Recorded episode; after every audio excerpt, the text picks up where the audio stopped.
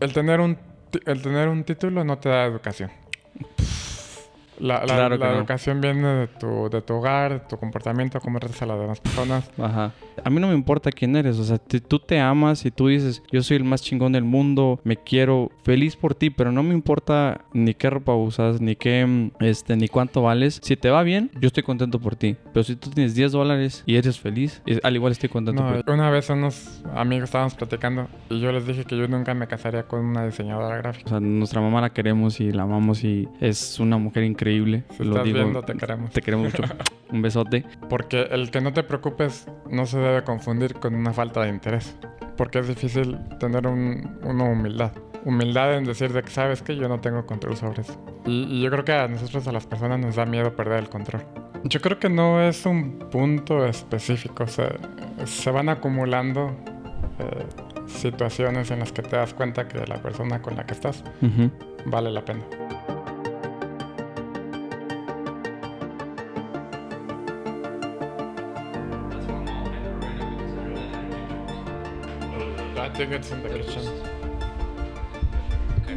Ya vamos a empezar porque si no se nos va a hacer tarde y tenemos que ir al menú. Hola, ¿qué tal mis amigos? Bienvenidos a este canal. Mi nombre es Ian Thank You Grant. Gra- gracias, amigo.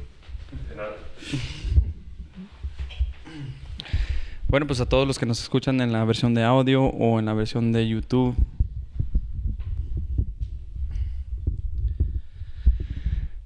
Gracias por acompañarnos en este podcast número ya no sé cuál. El día de hoy me est- estoy con un invitado, un invitado muy especial, el cual eh, mañana se casa, que esta persona creo que es un ejemplo a seguir para muchas personas ah, en la familia, un ejemplo para seguir para, para mí. Y el día de hoy estoy aquí en México grabando este podcast aquí en su casa. Así que sin decir mucho, eh, estoy con mi hermano, Arturo. Mucho gusto. If you want to go a little bit closer, Ah, sí. Así mero. ASMR style.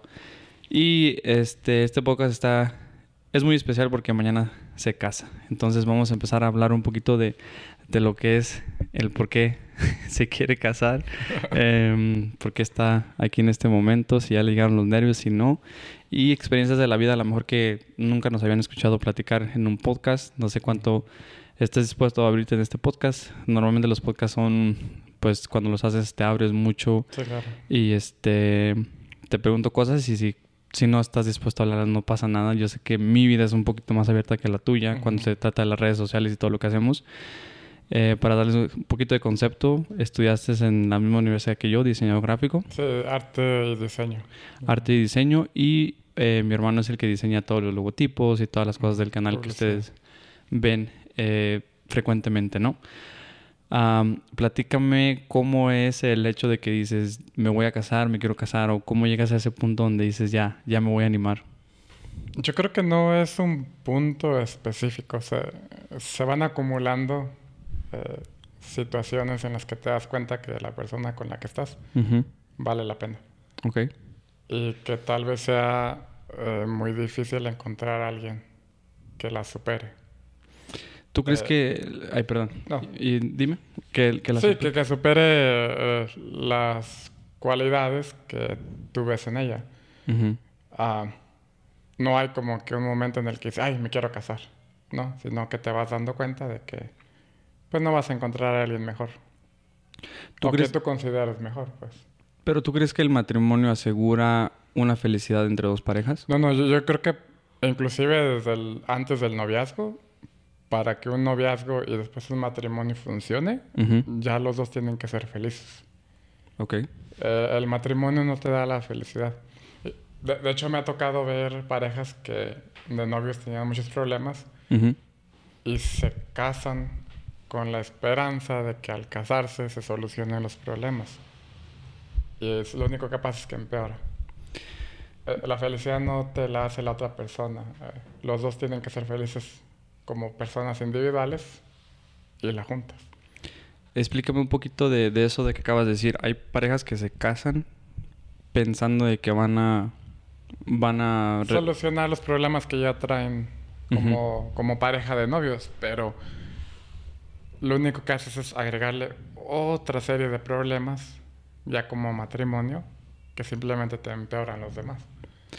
Entonces, am, cuando, cuando estás hablando de, ok, dices tú la felicidad, y, y estoy de acuerdo contigo, la felicidad, felicidad, la felicidad se encuentra ya en el noviazgo, tienes que ser tu persona antes de Tú estar tienes que ser feliz. tú mismo, o sea, Tú quererte mismo, tú sí, mismo sí. para poder querer a alguien más. Correcto. ¿Cómo llegas a este punto de realizar esto? O sea, porque hay mucha gente que no puede vivir sin su pareja. Bueno, pero yo, bueno, para mí la felicidad es estar en paz, ¿Ok? tener tranquilidad propia. Ah, si no puedes estar tranquilo porque no tienes a otra persona, creo que hay problemas más serios ahí. Oh, yo no soy psicólogo ni nada, Ajá. mucho menos, ¿verdad? Pero ah, no te va a dar la felicidad a alguien más si tú no la encuentras en ti mismo primero. ¿Cuál serías, dirías tú que es tu felicidad en ti? ¿Qué dices tú? Ok, estoy Eh, es lo que te digo, estar tranquilo. Este, obviamente hay cosas que materiales que si las tuviera uno, eh, tu vida sería más fácil, ¿no? Ah, no me negaría a recibir un millón de dólares, por ejemplo, ¿no? Ok. Pero lo material no es indispensable para estar tranquilo. Ah, simplemente el hecho de estar vivo, ah, el hecho de poder disfrutar las cosas que te gustan, ah, por muy pequeñas que sean, una caminata, ver un programa que te gusta, ah, poder comprarte la comida que te gusta. Ah, son las experiencias chiquitas que se juntan y te hacen ah, un todo más grande. Eh, No, no sé cómo explicarlo, no sé cómo definirlo, porque No, tampoco sí. yo no lo entiendo. Sí, te entiendo. O sea, y creo que ahí, creo que va de persona en persona porque la felicidad para todos es diferente, ¿no? Hay gente Claro, claro. que, bueno, hay gente que también confunde el dinero con felicidad. Piensa que por más, mm, por más cosas que tengan de valor, más felicidad les da, pero solamente te llena el corazón un segundo. Te puede traer experiencias felices. Por ejemplo, si tienes dinero y viajas con tu pareja y hacen memorias bonitas, pues después te acuerdas y te da felicidad. Pero de la misma manera, ir al jardín y comprarte una nieve con ellos te puede hacer feliz. O sea, ¿Tú crees sí ayuda, el dinero ayuda mucho, obviamente. te da pero no facilidad? para ser feliz. te abre muchas puertas. Es Sí, faci- claro, claro. El, el dinero es alcance y felicidad. no, es alcance y facilidad. Ajá, pero no felicidad. Claro. Porque hay gente que es de mucho dinero y es- viven miserables. miserables por la vida.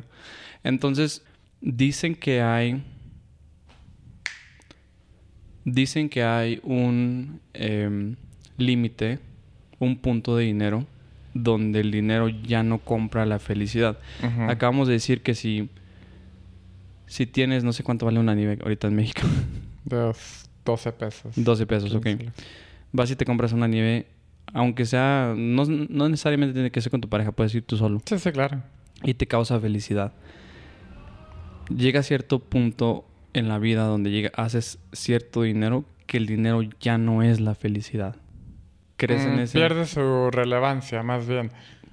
Ah, o, o pierde la novedad de existir, yo creo. Explícame un poquito más de eso. Ah, bueno, por lo que tú dices, ¿no? De que llega un punto en el que tienes tanto dinero que... En primera no te sirve de mucho porque... Bueno, a menos de que lo gastes... Pero una cantidad enorme de dinero para gastar es difícil. Digo, no hay tantas cosas que puedes hacer para gastarte miles de millones de dólares, ¿no? Entonces llega un punto en el que el tener mucho dinero y el tener y el ser millonario o rico. Ujú. Bueno, let me backtrack. Ok. Llega un punto en el que tener mucho dinero y ser millonario eh, no importa ya. Porque lo que te compra ser lo que te puedes comprar con tener una cantidad mucho, mucho muy grande de dinero, te lo puedes comprar con tener mucho dinero. No sé si me explico. Eh, O me perdí yo solo. a, a lo mejor sí. Pero ok, explica. A ver, otra vez. Sí. Ajá. Ah, te un ejemplo, ¿no? Ok. Eh, Ah, suponer que tú en el rancho tienes un tanque. Ok, Un tanque de agua. sí. Ahí. Para los que no saben qué es un tanque, es literal un pozo que hacen Un pozo para con que agua. las vacas tomen agua. Cuando en tiempo de secas llueve, se llena y en tiempo de secas las vacas consumen agua de ahí. Correcto. Eh, eh, tu tanque mide 10 metros de hondo. Ok. Ahora imagínate que mide 10 metros, un centímetro. ¿Importa? Pues no, ya tanto el centímetro, ¿no? Es que no importa porque ya tienes tanta agua que la que llega pues ya es extra y no te sirve de nada.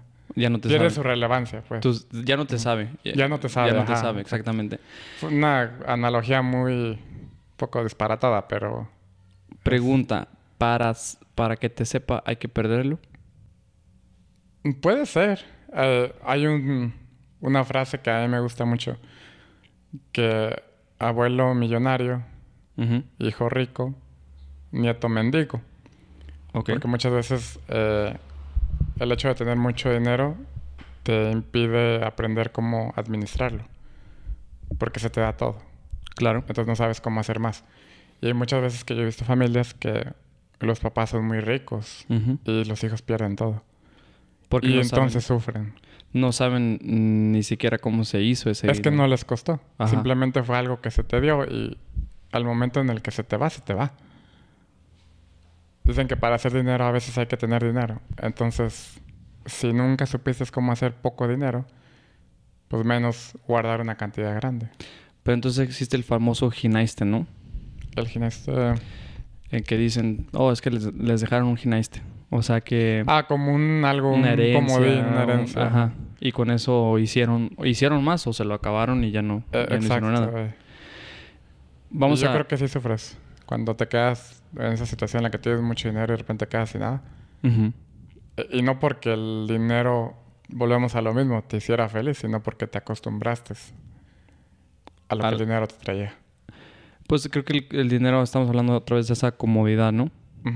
O sea, el, Sí, sí, los lujos. Sí. los lujos. o sea, el dinero en muchos aspectos es comodidad, pero entonces creo que en esta vida tenemos varias cosas por qué luchar, ¿no? O sea, para sobrevivir necesitamos comer y lo, lo esencial, a lo mejor un techo, Eh, Salud. salud. Pero entonces, si tienes todo el dinero en el mundo, ¿cómo encuentras propósito para seguir Es buscando? que eh, el propósito yo creo que no tiene nada que ver con, la, con el dinero. Es lo que a ti te apasiona. Por ejemplo, hay gente que tiene mucho dinero y le apasionan ciertas causas. Que ayudar a los pobres, que a mascotas, inclusive ya ves que hay muchos grupos de animales que Sí. a animales. a- Y, y yo creo que aunque, aunque no tengas mucho dinero, puedes hacer lo que te apasiona. Es más fácil con dinero, obviamente, ¿no? Claro. Es- yo, como, por ejemplo, yo como estudiante de arte, te puedo dibujar con una pieza de carbón de una carne asada. Ujú, Pero dime si me gusta un set de lápices de mil pesos. Me encanta, ¿no? Sí, claro. Entonces, para hacer lo que te apasiona no ocupas dinero. Pero volvemos a lo mismo otra vez. Te facilita Las cosas. tal vez el hacerlo mejor. Bueno, de mejor como, calidad. como en mi caso, obviamente todo el equipo para hacer el podcast y todo sí, eso, claro, es que es obviamente caro. Ujú. yo lo puedo hacer con dos micrófonos de 20 dólares y- estamos hablando ahorita que estamos usando micrófonos de 100 dólares Ajá. y la calidad es Mucho mejor. mucho mejor. Y Pero de ambas formas está haciendo lo que te apasiona. en mi caso yo siempre digo que el contenido es el que importa, no tanto el, Ujú. el celular, la cámara. Hace ratito un primo de nosotros nos preguntaba, yo quiero empezar un canal de YouTube, ¿cómo lo hago? Es que el- la cámara no importa tanto. Tu contenido. tu contenido, el mensaje, todo lo que quieras hacer es lo que importa. Y él me decía, tengo un celular, ¿qué celular tienes? El iPhone sabe que, perfecto, con ese, ese sirve. Ujú. Vamos a hablar un poquito más de, de lo por qué, estamos haciendo este podcast, que es la, la boda la mañana. ¿Qué nos falta de la boda? ¿Qué no nos falta? Eh, no, pues ya. eh, tuvimos mucho tiempo para planear. ok. Porque de cuando yo le propuse a ella fue el- en enero. Y pusimos la fecha para el 22 de octubre. O sea, Por- tuvimos prácticamente 10 meses. ¿Tiene algún sentido la fecha? Ah, fíjate que no lo tenía en su momento y después nos dimos cuenta que sí lo tenía. Cuando de pronto fue porque nos gustó el, el clima del mes. Ok. Eh, aquí en Tlaltenango, donde vivimos, lo que es a febrero, está un poquito alto. De febrero a julio, agosto, hace mucho calor. Ok. Entonces queríamos una fiesta más, ah, en un clima más favorable. Ok. Pero también ya más adelante, en noviembre y diciembre, hace mucho frío. Entonces nos gustó por eso. Y vimos que sábados había en el calendario y literal, ah, pues el 22. 22. No nos dimos cuenta en su momento hasta que después su mamá nos, nos lo hizo notar de que el 22 de octubre es la fecha de nacimiento de su papá. Ok. El papá de mi comprometida falleció cuando ella era bebé. Ya tenía poquitos días de nacida. Y, y al momento de que escogimos la fecha, ella nos acordó que esa era la fecha de su cumpleaños. De su papá. de su papá. Ajá. Entonces no tenía sentido así como especial al principio. Y después adquirió uno un poco más. ¿Qué dices tú ha sido lo más difícil como llegar- de llegar a este punto? Ah, Porque digo, ya es mañana. No sé si Pues te das cuenta. O te ha caído el 20. no me ha caído el 20 más bien. Porque incluso, en- no sé si lo notaste, pero este podcast yo lo quería, o sea, ¿cómo se dice? Prolongar. Ajá. Prolongar lo más tarde que se podía porque en- entonces ya empiezas a realizar y, sería un poquito más natural tu reacción. Es que sabes que eh, como hemos tenido tanto tiempo para planear, eso también te ayuda a estar más tranquilo. Porque no nos carreríamos con nada. ¿Crees que también es el tipo de persona? Sí, también. Yo siempre he sido muy... ah, sí me preocupo, obviamente me pongo nervioso, Ujú. pero no siempre lo demuestro. Ok. Eh, muchas veces, porque no gano nada, con andar todo preocupado y asustado. Y más con cosas sobre las que no tienes control, ¿no? ¿Cómo que? Por ejemplo, vamos a decir mañana cae un tormentón. Ujú. Eh, yo he visto parejas que a veces se estresan por el clima. Claro. Y digo, bueno, nosotros escogimos la fecha porque no, no es tan caliente, pero hasta ahí llega tu control. Mañana puede caer una granizada. Entonces, ¿Y ¿qué, yo qué gano con estresarme con eso? qué, qué consejo le darías a la gente que está planeando ahorita su boda que... Como tú lo que acabas de decir, porque creo que hay gente que dice, no, tiene todo que salir, todo tiene que salir perfecto. Yo es soy que, es que perfecto. nunca va a salir perfecto. Eh, siempre va a haber una cosa que te falla, ah, algo que no se acomoda a la hora que tú querías. Eh, inclusive, como viéndolo como diseñador, el tono de las invitaciones no salió el que querías. Y eso estresa a mucha gente. O la señora de la comida llegó 15 minutos tarde. Es imposible. Yo el consejo que les daría es de que planees lo más que se pueda. Ujú. Y lo que ya no puedes planear, pues no te preocupes, porque no ganas nada.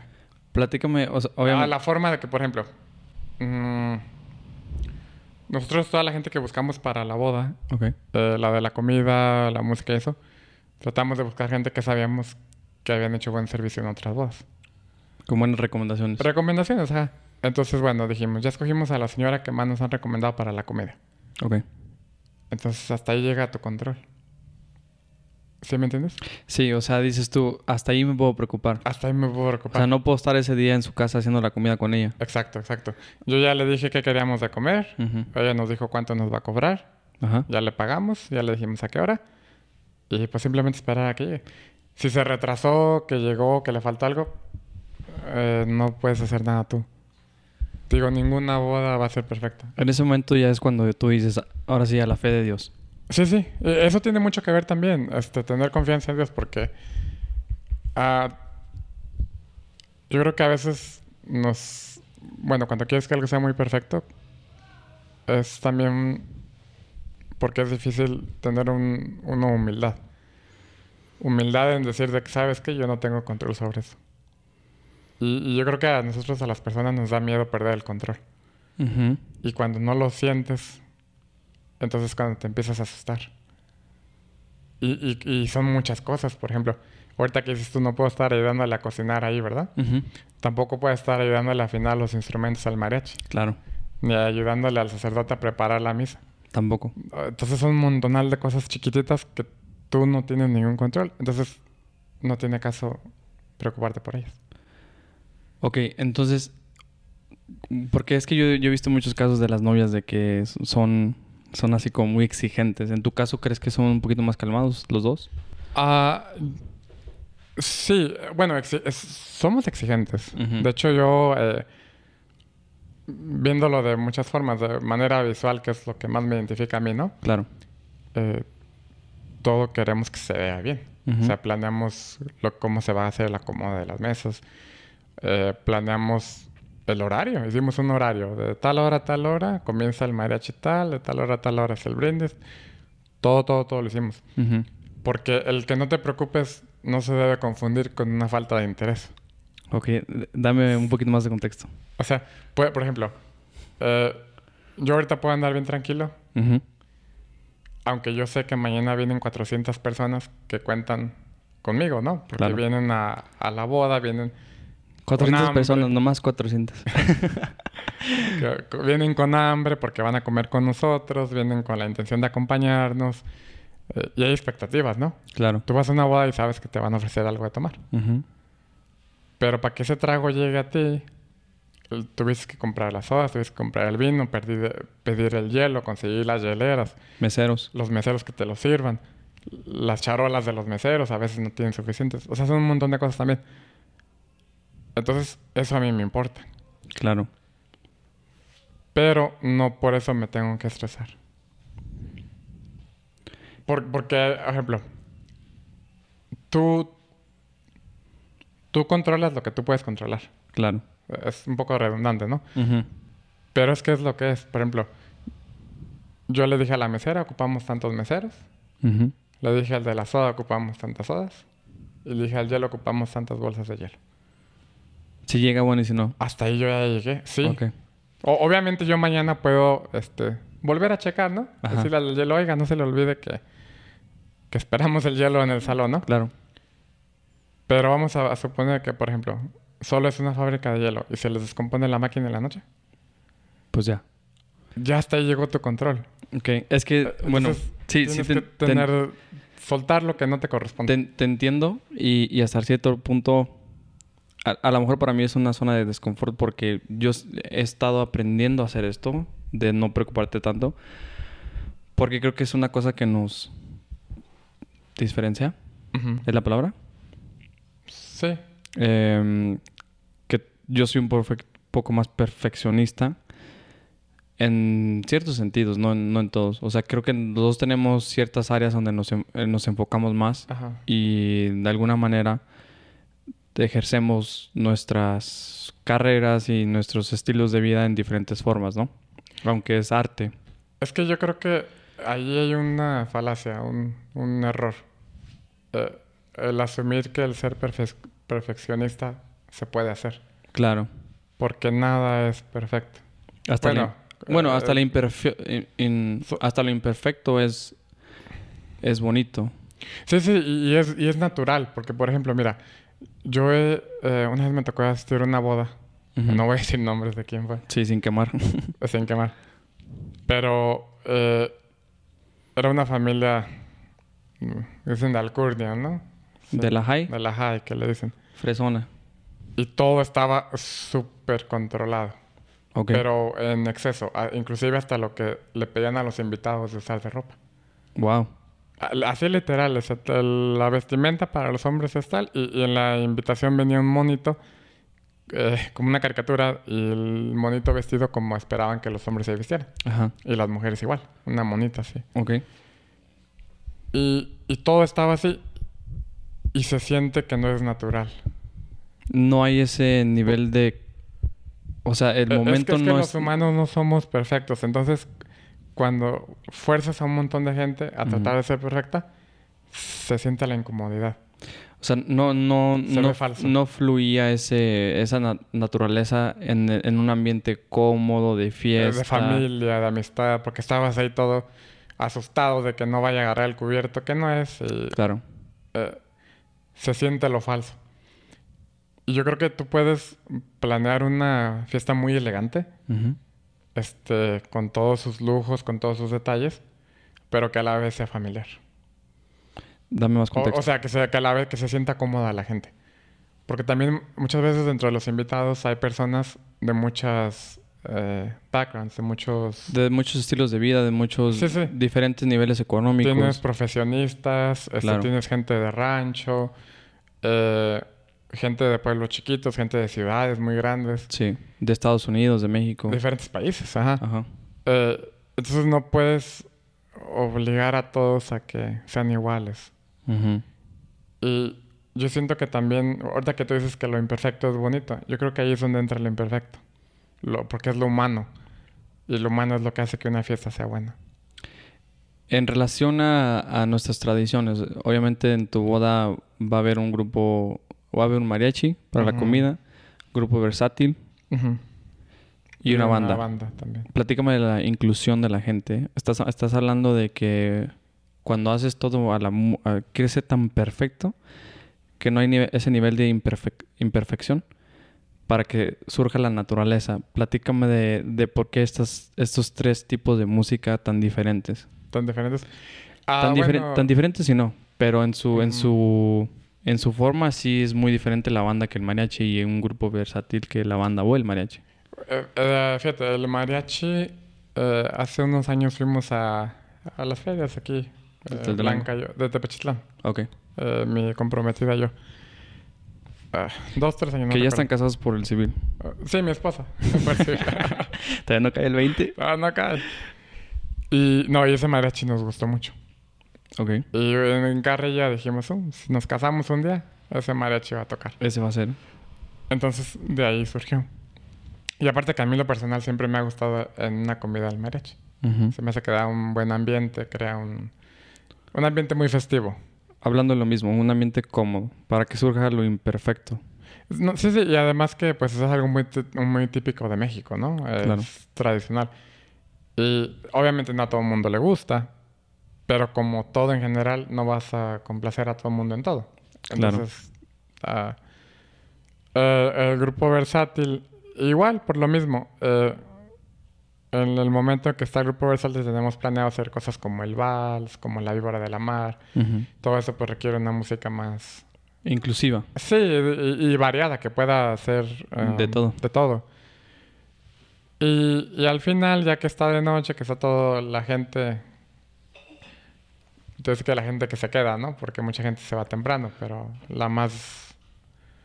Los invitados que se quedan más noche, eh, pues ya algo más movido, más alegre una banda también. Y creo que a diferencia del grupo versátil, el grupo versátil cuando hay más gente se puede uno mover en grupo. Sí. Y la banda es un poquito más en pareja. Claro, y, la gente... Eh, el versátil pues se presta para todo el mundo. Pueden tocar canciones despacitas, pueden más rápido, en grupo, de pareja. Creo que leen muy bien el ambiente. Ajá, y entonces es cuando va a haber más gente que puede haber más variado los gustos. Te pones a pensar que en un, o sea, en una comida, si tú pones banda, hasta para comer te sientes más así como un poquito... Incomoda. Incomoda. Sí, sí, porque estás con el ruido. Eh, o sea, una comida es relajada. Platicar. platicar y relajada. Ajá. Y si pones una banda o un tecno o un así como... Eh, ahí está uno como, disculpando la palabra, como pendejo, ¿no? ¿Qué dijo? Eh, que, o, a la, no, se, disfruta igual. A la misma vez también como que yo a veces siento como que... Como que sube la, adrenalina. Te sofoca. ajá, te sofoca. Te sofoca la banda. Y siento que el mariachi es un poco más relajado. Relajado. Y el mariachi se presta a... Pero después ya entrando los tequilas, entonces ya... Exacto. Entonces va, va subiendo el ambiente. Eh, y volviendo a lo mismo de que... Del no estar nervioso. Eh, te reitero, no, no se confunde con una falta de importancia. Porque todo eso se planeó mucho. Se miró. Eh, sí, sí, desde antes, este, por ejemplo, primero buscar ideas, ¿no? Eh, en general de la no nomás la música, pues. Claro. se buscaron ideas, se buscaron cosas que nos gustaban, como colores, este, comidas, todo eso. Y ya durante la planeación ya más en la que vas apartando el salón, las personas, eh, los que te van a preparar la comida, los músicos, todo eso, también llevas un control muy fuerte, porque estás tratando con mucho dinero. Entonces, si tú miras en mi computadora, hay un montón de Excels. Pagos que ya se hicieron, pagos pendientes, eh, anticipos, eh, regalos que nos han hecho, todo eso lo tenemos bien documentado. ¿Por qué crees que es hasta esa perfección? Bueno, porque en ese eh, punto yo sí le veo un poco de perfección o atención a lo que estás haciendo. Es que es atención, no, no tanto perfección. Yo creo que la, atención, eh, una porque es el dinero, ¿no? Si te equivocas, pierdes dinero. O, o, pagas de más o pagas de menos. Administración, buena administración.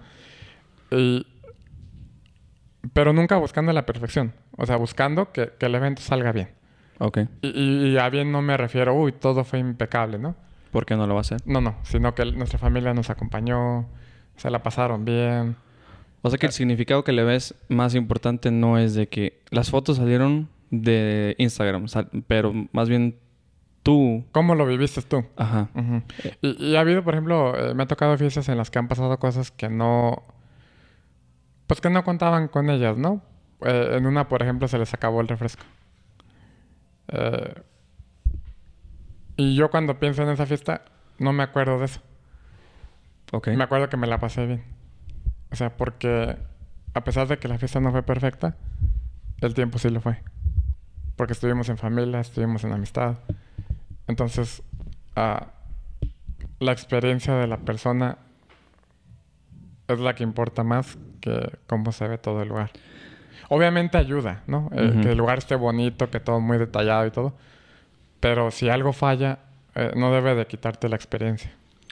La, el, el placer de todo lo que estás Sí, haciendo. sí, claro. De estar con tu familia, de estar con tus amistades, eh, de vivir el sacramento. Que, que eso es otra cosa que yo a veces veo que mucha gente se le olvida. Eh, se planean unas fiestas en el salón enormes Claro. y la misa es bien pobre. Ujú, Y, y la misa es lo más importante porque es ahí el momento de la unión. Entonces, eh, yo noto muchas veces que, pues sí, se pasa a segundo plano lo que es el sacramento en sí. Y eh, para mí ese ahí es el momento más importante. La misa. Lo demás ya es celebrar la misa. Sí, ya son extras, todo es Ajá. extra. Este, extras y tradiciones. Y si te pones a pensar, bueno, hablando de, la- del- de no preocuparte tanto, a veces hay misas que no llega el, el padre. En, en la tuya, ¿qué sucedió con los padres? Ah, bueno, eh, nosotros, eh, yo, yo estoy en, en el grupo de la liturgia de la iglesia. Ah, leemos las lecturas lo- los domingos en misas. Y eh, bueno, y entre semana también. Entonces tengo misa con varios padres. Ok. Y, y invitamos a varios. Eh, a cinco. no más. No más. Ajá. Tres de ellos sí nos confirmaron ya. Dos aún no sabemos. Y ya es mañana la boda. Pero entonces, en ese caso, ¿todos casan? No, ¿O eh, eh, bueno, eh, uno ¿Casa de ellos... uno o más invitados? Todos celebran, pero uno casa. Ok. Ah. Mm, pero a lo que tú me preguntabas, que como hay... ¿Qué Eh, pasa de que...? Eh, O, o sea, yo eh, lo que quería sacar era eso de que dices tú, hay, hay gente que a lo mejor no le llega un padre y ustedes tuvieron la bendición de a lo mejor hasta tener cinco Ujú. en, en su... su... Sí, o sea, es, po- es posible que tengamos cinco, no sé Ajá, todavía. Es posible. Hasta Pero- más, Hasta más. porque a veces los padres traen a otro. Pero aunque tengas uno solo, Ujú. ya con eso, o sea, el sacramento es lo importante. Y si te pones a pensar, em, la iglesia, hay más control en la iglesia que en la fiesta, creo yo. Del simple hecho de, de Mm. que em, a veces tu fiesta es afuera y pues la iglesia es adentro. A veces, este, no sé qué se te puede, qué te puede pasar en la iglesia, que se te vaya la luz. Bueno, yo creo que en la iglesia lo que tiene que tener es ayuda. El sacristán, este, los mismos que coordinan ahí. O sea se que la iglesia cosas. ya es, la fiesta ya está, Es que la fiesta es el sacramento. sí, pero para llevar el sacramento, digo, para Bueno, pero... poder hacer tu sacramento, obviamente eh, la iglesia donde vas es, es una es un edificio que lleva control, lleva Sí. staff, el, el padre. Pero, pero, pero aún así, este, vuelvo a lo mismo, que no se confunda la sencillez con la falta de planeación. Porque también en la misa hay mucha planeación. Porque también lo sencillo es lo bonito. Sí, sí, pero, eh, pero aunque lo pienses, eh, aunque se vea sencillo y sea sencillo, tiene mucha planeación también. Porque Sí. tienes que ir desde mucho tiempo antes a la iglesia, llevar documentaciones, llevar testigos, llevar tus papás, te hacen entrevistas, Sí. eh, las pláticas matrimoniales. eh, si llevas ofrenda, las ofrendas. Si llevas padrino, los padrinos. Tienes que ir a invitar a los padrinos. eh, escoger las cosas, los anillos, las arras, las mancuernas. Vestidos y... Es que también es un... todo. Es que me pongo eh, de la forma en la que mejor lo entiendo es como estos podcasts, ¿no? Ahorita estamos aquí y se ve tan simple el hecho de que nos sentamos a platicar, ¿no? Estamos platicando una conversación. Pero antes de esto yo tuve una previa planación de, ok, ¿dónde vamos a grabar este podcast? ¿Cómo lo vamos a grabar? que se necesita. La, la luz que estamos usando ahorita es una pila. Esa pila la tuve que haber cargado. Los, las tarjetas SD Ajá. las tuve que limpiar. Eh, Y- tuve y que almacenar. déjate pregunto, ¿estabas nervioso ahorita al empezar el podcast? Al empezar el podcast, a lo mejor te pones a pensar, ¿qué le voy a preguntar? Porque No, pero nervios en sí. ¿Estabas nervioso? nervios no, porque a lo mejor ya es algo que... eh, pero es- esto es algo que hago muy seguido. A comparación de la boda es algo más... pero estás tranquilo porque... No nomás porque lo has hecho mucho, sino porque tú sabes que planeaste bien. Sí, eso sí. O sea, la- en, la, en sabes la que cargas planeación. tu batería, sabes que traes Sí. tu equipo, sabes que traes todo. Y, y las bodas son lo mismo. O sea, Y, y Tú es, es- planeas lo mejor que pero es puedes. curioso que lo que lo veas de esa manera porque creo que gente a veces y, y es lo bonito de hacer este podcast, ¿no? Nos estás educando de algo de lo que ya viviste y saben qué, este es mi granito de arena. Este es mi eh, gold- ah, golden nugget.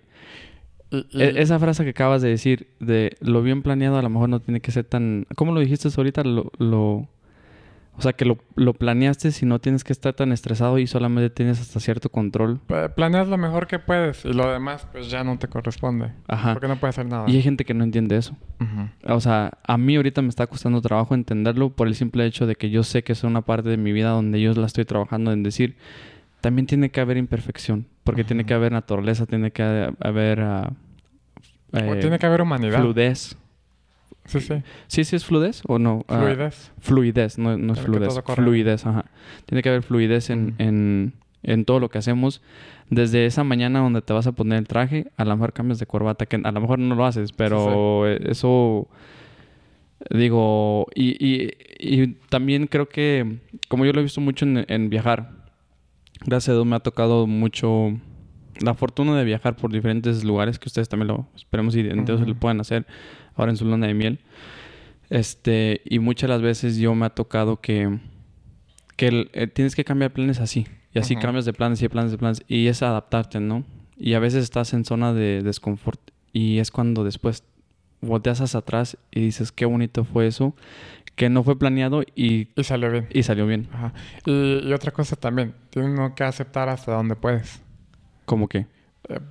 Por ejemplo, ah, no que a mí me hubiera gustado, pero vamos a decir que, que a alguien le gustaría llevar a todos sus invitados a la playa y hacer la boda allá. Ah, pagarles el vuelo, pagarles hotel, todo. Dices, ah, hay Si que fijarse sé- en el alcance económico. Eh, exacto. Ajá. Si yo sé que yo no puedo hacer eso, eh, ¿para qué me estreso? Porque no lo voy a hacer. Y yo veo gente que se estresa con cosas así. Eh, ah, es que yo quería que fuera así, algo así. y- pero pues sabes que no se puede. Y, y volvemos a lo mismo, ¿no? A veces le, le damos más importancia a lo que a lo que a lo mejor no tiene tanto valor en... Lo mundano a veces. Porque qué va a decir la gente. Eh, Eso es algo bien difícil cuando planeas una boda. Este, el- las opiniones.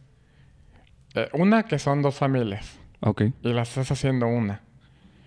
Y bueno, nosotros gracias a Dios eh, las familias han- Salen de acuerdo. salieron de acuerdo, se han llevado muy bien. Pero hay ocasiones en las que... oh, no, pues que el tío fulanito no quiere al primo fulanito de la otra familia. Sí. O que la mamá del novio dijo una cosa y a la mamá de la novia ya se ofendió. Eh, y todo eso pues afecta a los novios. Y eso es porque aquí Pero- también estamos en un pueblo más chico, todo se Todo el conoce mundo se más. conoce, Ajá. Digo que nosotros, gracias a Dios, tuvimos suerte de que no fue así, o sea, no hubo problemas. Pero o- o tiene uno que saber también cuándo poner un alto. A, que- a- a los de A- afuera. A los de afuera, ajá. Decir, ok, está bien, acepto tu opinión, pero es mi boda. ¿Qué tanto te, te importó a ti que las familias se llevaran? O sea, a lo mejor... No, e- es, muy importante. Ajá. Es- es- Pero a lo mejor cuando conociste a la novia dijiste, o sea, no lo pensaste en ese momento y después te diste cuenta o lo pensaste y dijiste, para mí es muy importante esto.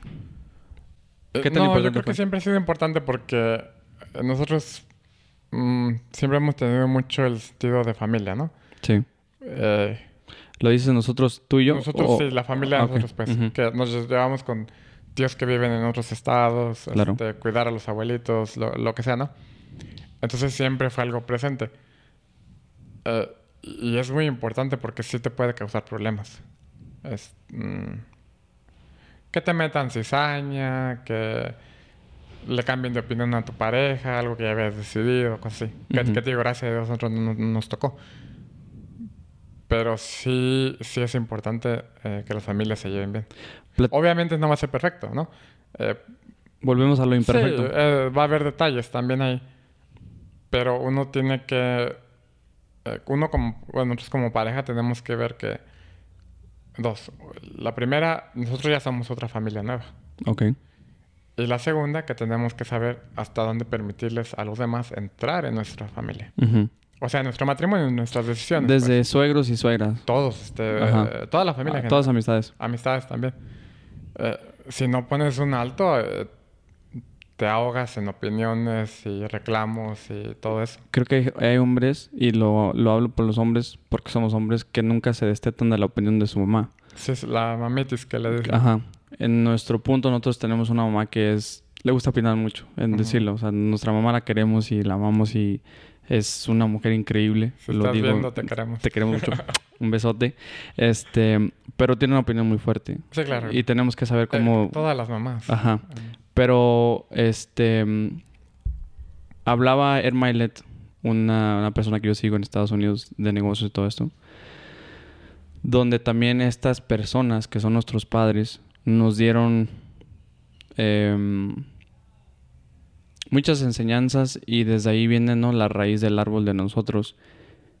¿Cómo crees que influyó la forma en que tú creciste y la que creció para que no- ustedes dos fueran compatibles? Bueno, yo creo que tiene mucho que ver el que hayamos crecido en pueblos chiquitos. Eh, empezando con eso, ¿no? Porque sí es muy diferente. Bueno, tú lo sabes también. Nosotros crecimos en un pueblo chiquito, pero después fuimos en una ciudad. Ujú. Eh, y otro país. no- y otro país. Y son estilos de vida muy diferentes. Sí. Eh, Entonces sí ayuda mucho el que los dos nos criáramos en pueblos chiquitos. Y pueblos de menos de 3.000 habitantes. O sea, apenas salen en el mapa, ¿no? Ah, y por lo mismo las familias tienden a ser parecidas, ¿no? Mismas tradiciones, mismos gustos, mismas creencias también, este, religión, este, cultura y todo eso. Ah, es el, el entorno tiene mucho que ver también, yo creo. Entonces, am, ¿cómo te fortalece tu pareja? Ah, fíjate que una vez unos amigos estábamos platicando y yo les dije que yo nunca me casaría con una diseñadora gráfica. Ok. Dijeron que por qué si yo era diseñador gráfico, cómo no iba a querer. Y le digo, no, qué hueva. ¿Por qué? Imagínate platicar con alguien que hace lo mismo que tú. Que, que llegas del trabajo, ¿no? ¿Qué hiciste? No, pues hice esto en tal programa. lo mismo que tú hiciste, ¿no? Ajá. Eh, le digo, es más emocionante cuando te encuentras a alguien que... eh, bueno, no nomás el estudio, ¿no? Sino que tiene cualidades que tú no tienes. Ok. Porque eso te las agrega. Eh, eh, por ejemplo, yo soy pésimo en las matemáticas. Blanca es muy buena con ellas. Ujú. Eh, simplemente algo así de chiquito te ayuda. Ok, te voy a... Te voy a... I'm gonna challenge that, I guess. Um, como en mi caso, sí creo que... um, o sea, a lo mejor es esto. Tiene que haber un balance entre cier- ciertas cosas en común porque también tienes que salir Oh, de sí, sí, acuerdo. claro, obviamente. ¿Verdad? Y otras cosas es...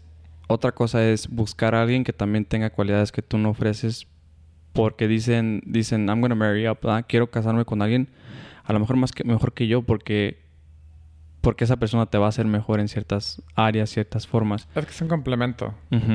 Pero entonces dirías que cierto punto de, de la relación es encontrar a alguien que sí tienen cosas en común y otro porcentaje es eh, cosas que te aportan diferentes a las que tú Sí, eres claro, bueno. claro. También si no tienen nada en común, pues no funciona. Eh, ¿Qué dirías que es ese porcentaje? Si lo pusieras en porcentaje, Ah. un... No creo que sea un 50-50. 70-30. 70, igual, 30 diferente. Diferente. Sí, creo que sí. Pero yo creo que si ese 30 es igual también, te, te mata el encanto.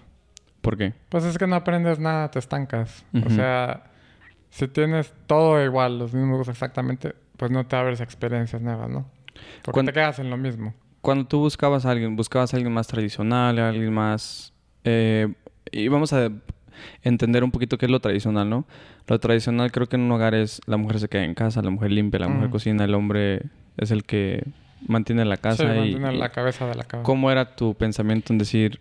¿Te pintabas a lo mejor una idea de una persona que querías? No, es que más bien era lo contrario, más bien no buscaba. Ok. Ah, yo creo que a veces el buscar... mm, el buscar no es muy bueno porque te haces ideas de gente que a veces no existe. Ok. Tú te imaginas a la persona esta. Uy, la quiero así de buenota, así de lista, así de trabajar, lo que sea. ¿no? Y y tu expectativa es tan alta que todas las que ves, ninguna te llega. Claro. Y a, y a lo mejor se te van oportunidades con personas que valían la pena, pero como tú estabas viendo para acá arriba, pues nunca las viste, ¿no? Yo creo que es mejor no, no hacerse una idea de lo que quieres. Tú, tú, tú, tú sabes lo que te gusta. ¿no? Obviamente. Y cuando lo ves, ah, eso me gusta. Claro. Pero tampoco yo no andaba activamente como que, ah, estoy buscando una que sea así, así, así, así. Simplemente cuando la encontré, me di cuenta que, Esa era. que era lo que me gustaba. ¿Cómo, en- cómo Lo en- que- entras en conclusión que esa es? Ah, A lo mejor ya platicamos un poquito de esto, pero... es, es igual que como cuando te decides a casarte, ¿no? No es como que un momento, no es un déjà vu. Son cositas que te van diciendo. Se va acumulando. Eh, se va de, a de a gotita y a gotita vas llenando el vaso, ¿no? Eh, tal vez me gustó cómo se comportó en una situación X. Punto a favor. Sí. O me gustó lo que hizo cuando pasó esto. O me gustó este detalle. O algo que dijo inclusive, ¿no? Mm, se va juntando, Poco a poco. poco a poco. Hay este un momento donde donde le tuviste miedo a ah, yo digo que al éxito, pero al compromiso más bien. Yo creo que... o- obviamente tienes dudas, ¿no? Como que... Y y no porque dudes que ella sea la persona correcta. Ujú. Yo creo que a veces más las dudas son de uno mismo, ¿no? ¿Qué tal si yo no doy el ancho? Ok, ¿Qué tal si no soy el esposo que... Pues que se merece, ¿no? ok. Ah, pero no tanto como para quitarme el sueño, ¿no? Ujú. Siempre fue más... eh, A lo mejor un- lo... siempre fue más un sí que un no. Ok, El, el más de... De estar seguro que sí lo quiero, que sí me quiero casar, Ujú. a, a de que no. Al verlo en la trayectoria que seguiste, decías, primero quiero tener mi carrera, después tengo, quiero que tener mi casa y luego me quiero Ah, casar. Ese chiste que me alcanzó, ¿verdad? Ajá. Este, tú tomaste una ruta más, no quiero decir tradicional, porque a lo mejor no es la tradición. Hay mucha gente que se casa y no tiene dónde vivir. Creo que nuestros papás un poquito le batallaron en, en encontrar dónde vivir, en hacer su casa y hacer la casa. esfuerzo mutuo, ¿no? Tomaste esta ruta, ¿te arrepientes? A lo mejor no, a lo mejor sí. ¿Y por qué lo hiciste? Es que, ¿sabes que No, no la tomé a propósito. Siempre fue un chiste. Que yo decía, ay, primero voy a estudiar, luego hago una casa y luego me caso. Más bien coincidió de que sí fue así. Pero creo que tuviste que, de cierta manera, tuviste que cuidar ciertas cosas. Y, y deja, no, es que déjate digo, de hecho ni siquiera fue así. Porque yo cuando empecé a, a fincar la casa, yo andaba con Blanca. Claro. Entonces, la encontré primero a ella que a la casa. Pero... Eh, la casa no me dio el empuje a decir yo me quiero casar. Pero a lo mejor dijiste, mejor me enfoco en la casa y luego ya en casarme.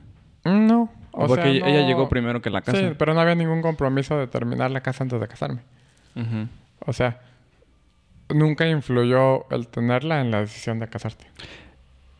¿Crees de que casarme. porque tu pareja es alguien que está dispuesta a luchar contigo? Porque creo que hay gen- hay mujeres que te dicen, no, si no tienes esto, no. Y creo que, bueno, para mí Oh, es una si te estupidez. o dicen sea, eso, bye bye. Sí, o sea, mm, para mí eso es como que, ok, bye. O sea, next. Es interés ya. Ajá. Entonces creo que ahí tuvo que ver mucho tu pareja que tú tuviste la... El hecho de que tú digas, "Mm, para mí no, no fue una presión, no fue, o sea, tuvo que haber un acuerdo ahí, mutuo acuerdo de que a lo mejor no era lo más importante, lo más importante era la salud de la relación. Sí, claro, no, nunca, sí, nunca hubo la presión de que, ay, tienes que hacerlo, ¿no? Haz la casa. O tienes que tener esto para... Claro, no, no, nunca. Yo creo que en el momento en el que hay una presión de esas, es mejor decir adiós, como dice la canción, ¿no? ¿Por qué crees que a veces las mujeres te piden cosas? Yo, yo creo que no, no, no, nada más las mujeres, también los hombres lo hacemos. Eh, ¿En qué forma? tal vez lo tradicional no es que un hombre pida la casa, ¿no? Ujú, Pero pues bien que pedimos que la esposa esté buenota, ¿no? Que esté delgadita, que se mantenga la figura o cosas así. Ah, todos exigimos. Sí. ¿Hay exigencias buenas? Sí, claro que sí. Eh, por ejemplo, que te exijan que no dejes tu ropa tirada en el piso, ¿no? Ajá. Mm, Pero antes del Es- matrimonio, exigencias que digas tú, necesito esto en, en esa persona. eh, sí, mira, por ejemplo, eh, vamos a suponer que tú te gusta manejar muy recio y tu novia te dije, oye, ¿sabes qué? Bájale. Cuando yo ande contigo de perdido, bájale. Esa es una exigencia. Te Sí. están diciendo cómo manejar. Pero es una exigencia que tiene sentido. Es algo que a Sí. la larga te beneficia. Ser más precavido. Sí, sí, claro. Entonces sí, sí hay exigencias buenas. Ya cuando es algo material, ¿no? Que, ah, tienes que tener un carro más bueno, porque eso- entonces es cuando ya no es... ¿Crees que a veces, y lo, lo- lo he platicado en varios podcasts, hay hombres que se dejan... am, creen que su vestimenta, su camioneta, su casa, creen que eso es su persona. ¿Estás de acuerdo con eso? Sí, claro, y yo siento que esa es una falta de autoestima. Porque dejas que cosas materiales te definan. O sea, ¿sí estás de acuerdo con eso o dices tú, sí hay gente que lo hace? No, sí hay gente que lo hace, no estoy Ah, de acuerdo con eso. Ajá. Yo creo que... eh, yo creo que cuando tú estás tranquilo contigo mismo, todas esas cosas pierden importancia. O sea, obviamente a mí me gusta traer un carro bueno, ¿no? Pero tampoco es como que yo soy el carro. Es algo que utilizo, Una herramienta. una herramienta, eh, y, y no te quita ni te da lo que tú eres. Eh, me acuerdo mucho de una historia que... No, no recuerdo quién la platicó. Pero que había una exhibición de ganado.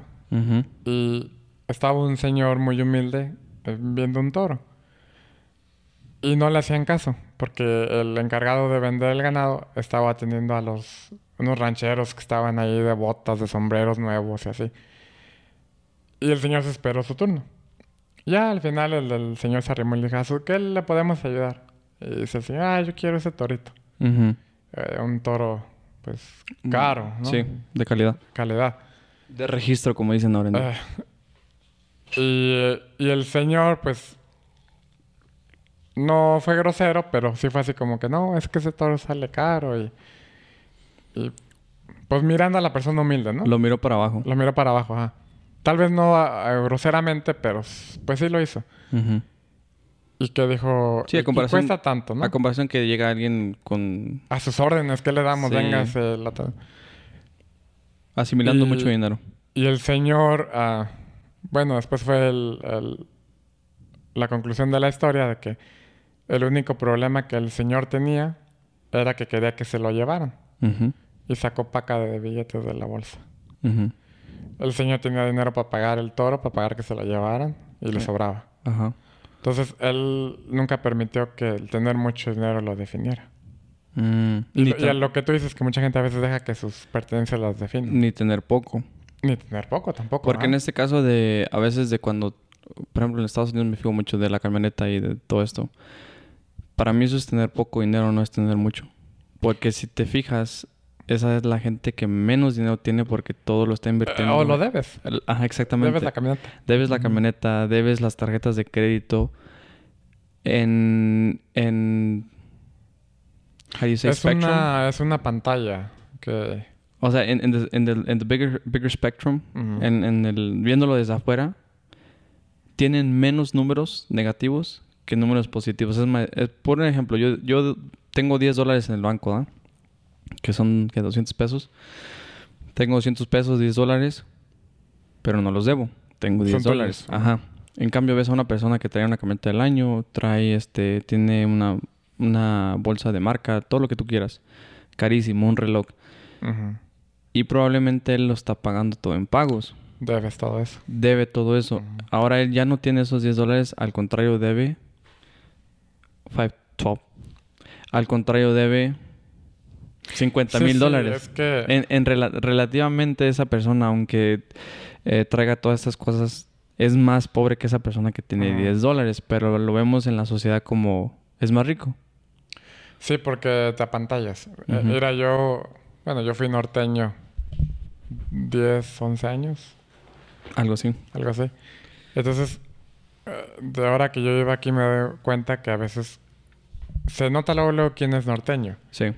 La ropa de un montón de logotipos que pareces anuncio de publicidad, ¿no? En la cachucha, en la aquí, en el... Eh, todos muy elegantes, unas trocononas que, Que llegan. que tú sabes cuánto deben, ¿no? Sí. Y, y a mí me ha Pocos, tocado... pocos son los que los pagan. La- es que- raro, es obviamente raro. hay gente, pues, pero Sí. yo tengo una... eh, aparte del diseño, tengo una tienda de abarrotes. Ajá. Y yo la atiendo eh, entre semana. Y, y a veces llegan y te quieren apantallar. Ujú. Te dicen así como, oiga, ¿no tiene water? Ajá. Y yo sé inglés. Entonces, cuando a mí me dicen eso, a mí me cae bien gordo porque yo sé que yo sé lo que hay detrás de todo eso, ¿no? Que es un, ay, vengo de Estados Unidos, Eh, el inglés, ¿no? Que aprendí. y, y muchas veces pues traen muchas cosas muy buenas, pero allá no tienen vida, porque se la pasan de Sobreviviendo. 5 de la mañana a tal hora de la noche en el trabajo Ujú. y apenas les ajusta a veces, ¿no? Entonces, hay gente obviamente que sí le va muy bien Sí. y tiene mucho dinero, pero mucha no, y, y llegan aquí queriendo apantallar. Y a mí cuando me hacen eso, yo les empiezo a atender en inglés. 8 de cada 10 veces no saben inglés. Y nomás se quedan así como que, ¿Qué me dijo? ¿qué me dijo, ah? Ajá. Y entonces ya yo, ah, perdón, pensé que hablaba inglés. Eh, yo también por culero, Sí, ¿no? sí, sí, por sí. decirlo así. Ajá. Pero sí me cae gordo que lleguen apantallando. Creo que hay que tener humildad en, en, lo- en las herramientas que tiene uno personales, ¿no? O sea, en el, en el nivel de... Ay, qué bueno que dices eso. A- Ayer me acaba de pasar esto. Fui a... Fui con mi nutróloga y este... Por... Quisiera decir el nombre de mi nutróloga porque es muy buena. y- Muy buena y le tengo mucho respeto y un shout out para ella. Un En el-. Ajá, en, en otra ocasión lo hago. Pero por lo que voy a contar, no creo que es bueno, mejor no- Ah, nombrar, ¿sabes? Fui con mi nutróloga y ya salí de mi cita y estaba pe- esperando mi Uber. Y un muchacho estaba sentado ahí y me dijo, este... Ah, eh, estábamos platicando yo y la recepcionista sobre mis resultados.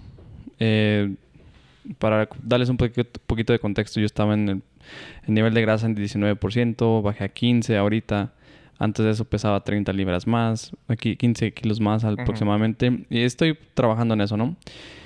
Y una persona más llenita que yo, o sea, se veía que no, no le, o sea, no tenía esta condición Te física. salió más saludable. me salió más saludable que yo. Ajá. Dijo, no, carnal, es que ese último 5% que tienes es el más difícil porque tu cuerpo lo necesita. Y claro, mucho de lo que él decía es cierto. Pero cuando salió mi nutróloga, incluso me dio una impresión muy fuerte porque mi, nutróloga yo solamente la había tratado en WhatsApp, o sea, por videollamada. Y cuando la vi en persona, dices tú, no manches, por algo es nutróloga, porque, o sea, ¿cómo te va a decir un mecánico que está con corbata que es mecánico? O sea, claro que no le vas a Es creer. que a, a veces también no nada más es lo, lo físico que tienes. Yo veo muchas veces que la gente quiere apantallar con sus títulos. Ok, pero entonces, en este caso, el muchacho como que me estaba in- intentando decir de bajar de peso y no, él no aparentaba eso. Y a mi nutróloga le hago más caso porque obviamente se Es ve que, que él sabe. sabe, sabe hacer.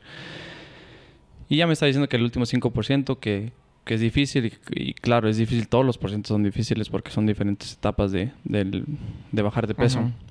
Y me dice, ¿tú de dónde eres? O algo así. Eh, em- empezó la plática en decir, am, salió que yo era de Estados Unidos y él me dijo, yo voy a ir a Florida. Dije, Ujú. ah, qué chido. Chingón por día. Yo, yo emocionado, o sea, literal emocionado por la persona. ¿Por qué vas a ir a Florida? Oh, es que las compras. Vamos a ir de shopping, o sea... Eh, empiezas a. Ajá, empe- empiezas a ver. presumir. Ajá. Bueno, a, a lo mejor él lo quiso decir como, bueno, vamos a ir a la Florida a, a comprar. Y le dije, órale. Le dije, para mí el Black Friday no se me hace tan, tan de aquellas porque para mí son compras impulsivas que a veces No necesitas. por creer que es Black Mm. Friday dices tú es más barato y a veces no. Le dije, ¿qué vas a comprar? Y me dice, am, oh, este, un perfume de Blue y un perfume de sabe qué. Y me dijo varias marcas que la neta ni sé ni qué madre. O sea, yo nomás, oh, ya, ya, ya. Yo, según yo de marca, traía una playera de la Walmart que me costó 10 dólares. O sea, eso no es decir, sabes que soy de marca. Y fíjate que como... Pero es- aguántame. Ah. Y entonces me dijo él, me dijo, le dije, yo te digo, no me gusta ir porque son eh, compras impulsivas, pero a veces sí le invierto. Y dicen que inviertes. Le dije, a mí me gusta invertir en cámaras o en equipo de, sabes, los micrófonos. Todo esto es una inversión. Ujú. Este, y me dice, ¿y para qué? Le digo, ah, es que soy youtuber. Y luego me, me dijo la pregunta que todo el mundo me hace. ¿Y cuántos suscriptores tienes? Entonces le dije, estamos pegando a los 26 mil. Ujú. Yo siempre dije, yo nunca voy a decir que soy youtuber hasta que llegue a los 10 mil. Ahora que estoy en los 26 mil, aún no digo que soy youtuber, pero ahí, pues, ¿cómo le digo que...? Sí, sí, sí. Ajá. Y se quedó así como que, oh, ok. Porque creo que este equipo es una inversión que me va a generar más dinero. Se va a pagar 3, Se 4, paga 5, después 10 solo. veces. A comparación del perfume que a lo mejor le iba a comprar, no tanto. Bueno, eso pensé. Y después me dijo, ¿qué es lo que haces? videos de charrería. Le digo, los hago por caridad porque me gusta enseñar, me gusta... Hay gente que no tiene dinero para hacer este deporte tan, Es caro. Tan Un caro. deporte caro. y enseñar a los chavitos que no tienen. Total que le dije, trabajo en departamento de co- comunicación, es mi, es mi carrera. Y entonces como es como que, como tú lo, tú lo que haces, es como que chingas quedito porque se te vienen así como que, güey, o sea, ¿para qué presumes? Es que cae para- gorda la persona. Ajá. ¿Para qué presumes? O sea, ¿para qué te tratas de vender? A mí no me importa quién eres. O sea, tú te amas y tú dices, yo soy el más chingón del mundo, me quiero feliz por ti, pero no me importa ni qué ropa usas, ni qué, mm, este, ni cuánto vales.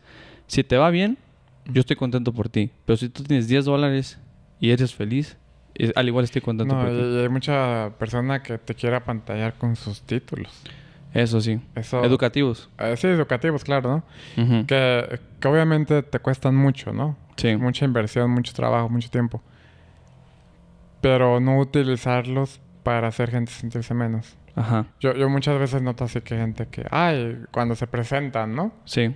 Soy el licenciado, sabe Sí. que sabe que no. Hay ocasiones que Me está tirando una pedrada porque yo lo tengo en mi Instagram. Está. no, hay ocasiones en las que sí, sí amerita, ¿no? claro. Si estás en un entorno profesionista, o- obviamente te presentas como tal, ¿no? O te presentan. O te presentan, el licenciado fue tal. Claro.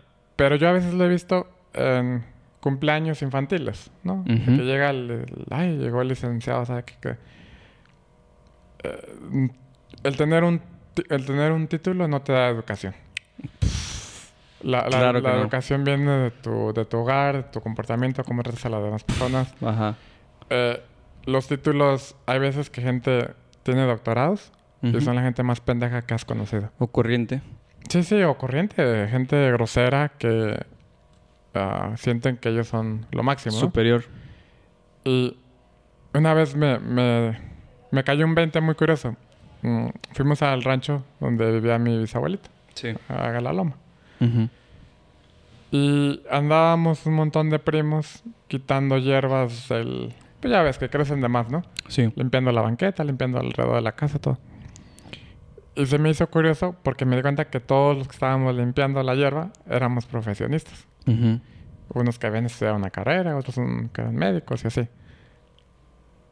Y, y yo, y yo sé de gente que, porque tiene carrera, jamás se animaría a andar ahí limpiando hierba. Ujú. Oh, no, yo cómo voy a andar ahí, ¿no? Por eso tengo quien me ayude y lo haga. Ah, yo creo que eh, lo- los títulos son buenos tenerlos, pero es más importante cómo tratas a la gente. El título es una llave para entrar a un... Es una herramienta. Ajá. Y, y inclusive a veces ni te sirve. No. Yo he visto, eh, no, no por echar tiradas, ¿no? Pero eh, otros diseñadores gráficos que tienen su título y diseñan de la chingada.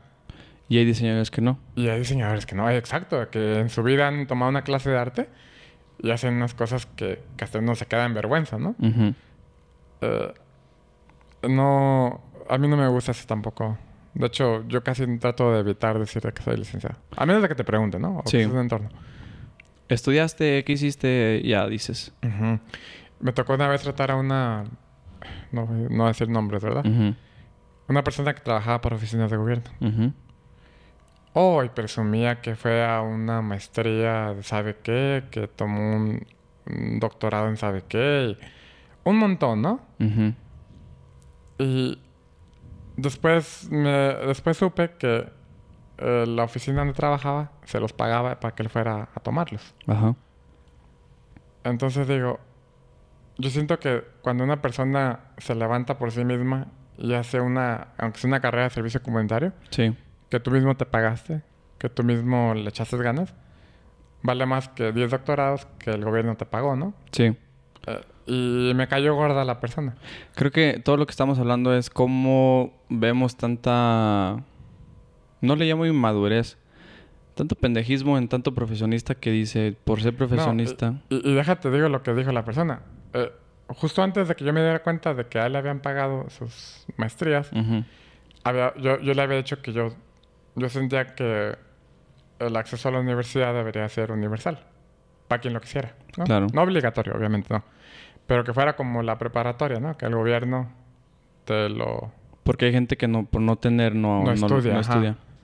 Y, y dijo él, ay, pero entonces si todo el mundo estudia, ¿quién va a quedar abajo?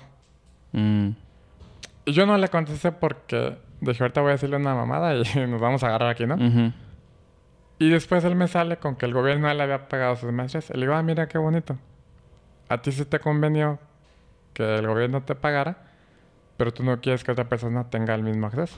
Y, y, y a mí eso me, me da mucho coraje porque le niegas a alguien lo que tú tuviste. Bueno, a mí más de que coraje me da, me causa conflicto porque es gente muy, para mí sí es muy gente muy cerrada, muy,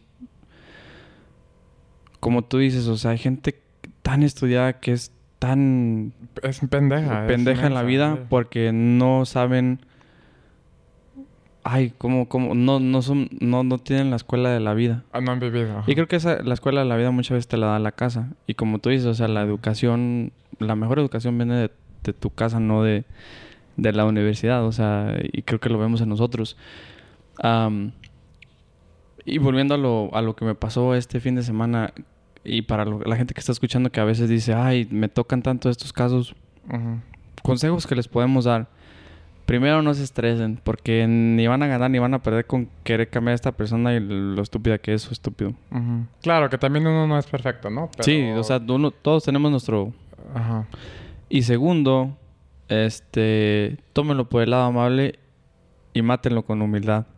Porque creo que, bueno, en mi caso, el ser humilde para mí me ha funcionado a la perfección porque cuando tú eres humilde, con que aun- aunque levantes un papelito del piso y, y, y,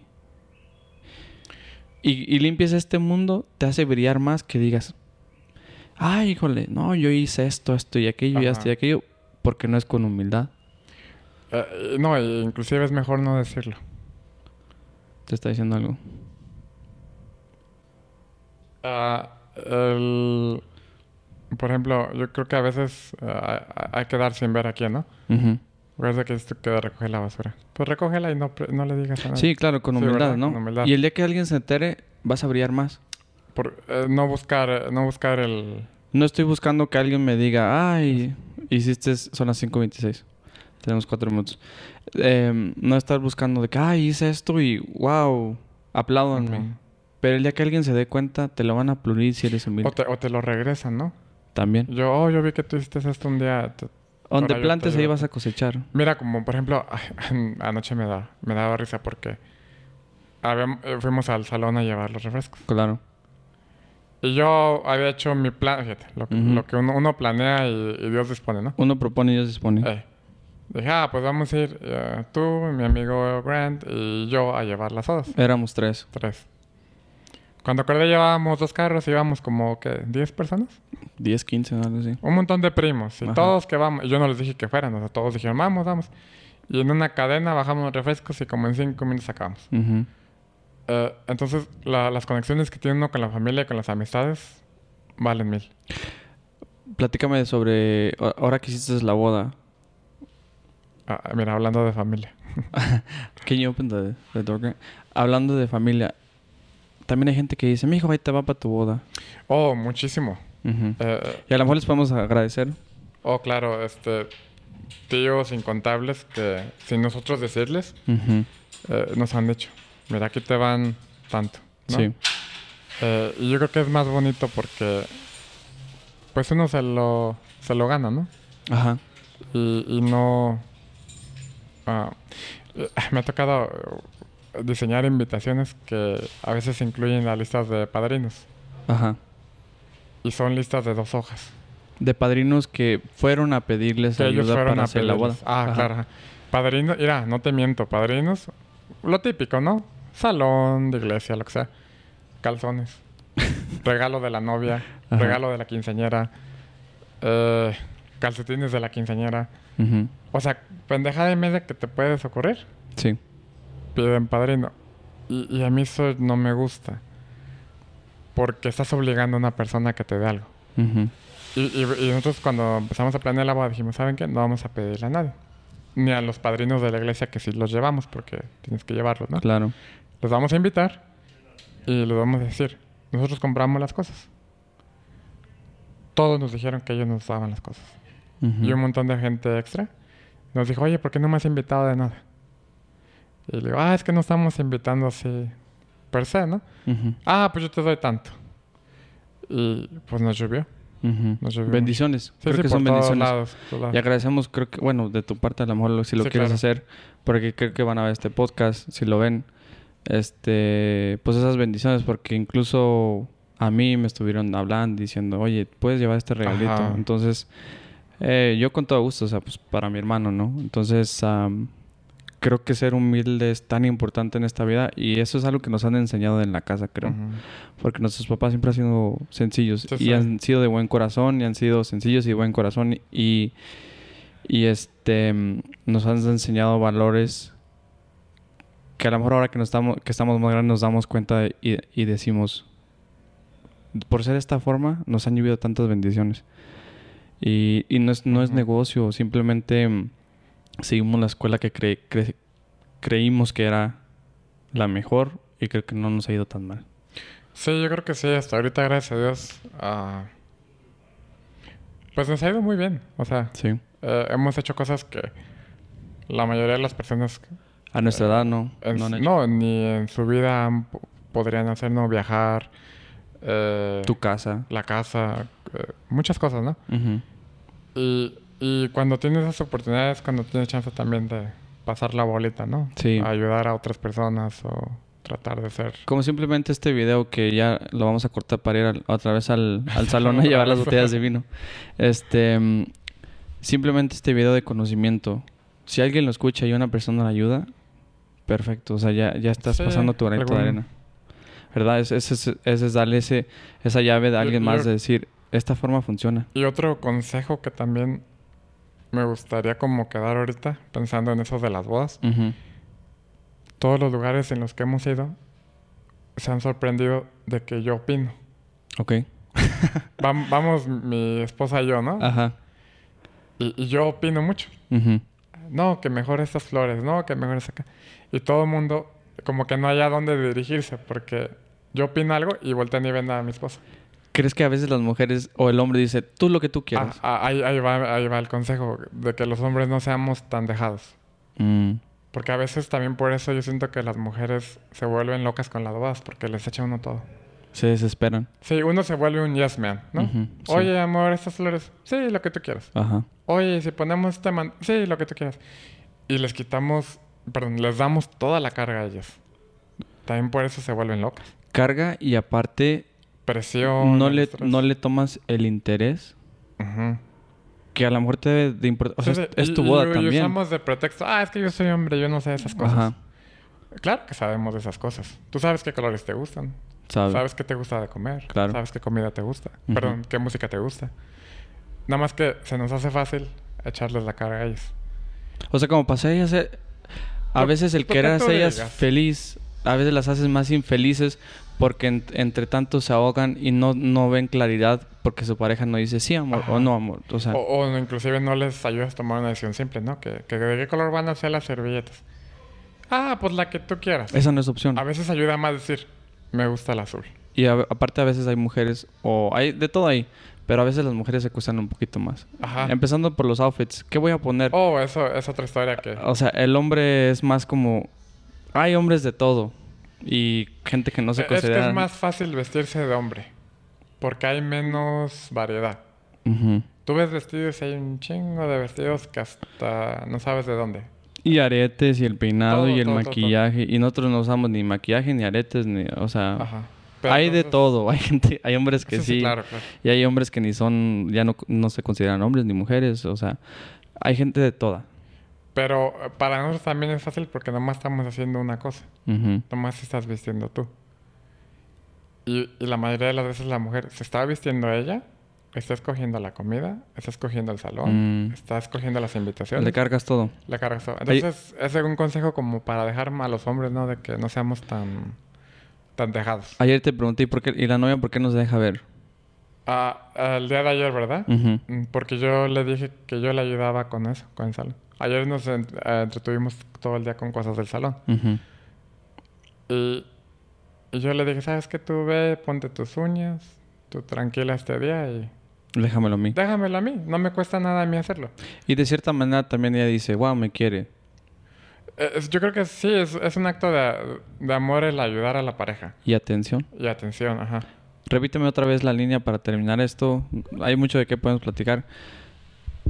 El hecho de que mm, no le tomes, ¿qué? Dijimos... El que... Del ah, control, el, el que- el no confundir la falta de nervios con falta de interés. Es la- Pero sí, pero había otra línea. El de que no, te no hay que confundir la falta de que no me importa al, a la falta de interés. Algo así, ¿no? Ujú. Sí, o sea, no porque yo no me vea todo estresado, no decir que no me interesa. Ni que haya una planeación. Y solamente controlar lo que tú Pues hasta donde tú puedas. y lo demás. Que Dios se encargue. Que fluya. Ok. Y aquí en, en la cámara te, te felicito. Gracias por, por este momento. Sé que ahorita vamos a hacer más cosas.